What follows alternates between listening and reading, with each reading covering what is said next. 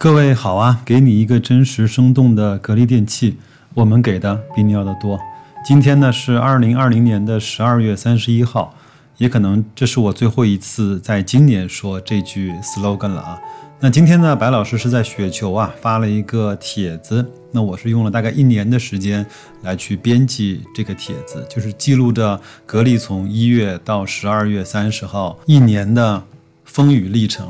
那具体的内容呢，各位可以去雪球看一下。那我呢是想在这个节目里呢，把我写在最后的一段话，也当做一段新年的寄语，送给我自己，也送给各位陪伴了白老师一年的亲爱的听友们。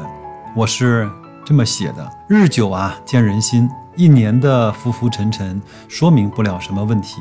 投资的能力啊，应该是我们尽早具备，并且终生拥有的能力。投资不是一项工作，而是一种人生。关键的时刻看品质，疫情的期间看底子。至少在今年，格力电器在危难的时候，第一个想到的依然是责任。有了这一点，会为我们的持有多了一层放心和踏实。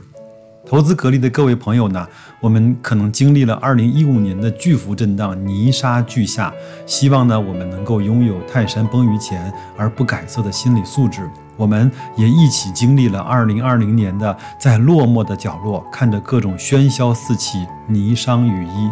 如果各位连这个都熬过来了，我认为这可能是一种更难能可贵的经历，也是一种更难能可贵的能力。最近呢，白老师经常说一句话，叫“做事之前不要怕，做事之后”。不要悔，我们呢不能够做那种身体坏了才向往健康，投资的资金爆了雷才向往好公司，当爱你的人离你而去，我们才向往那段简单而平淡的生活的那种人，那个不是我们想要的。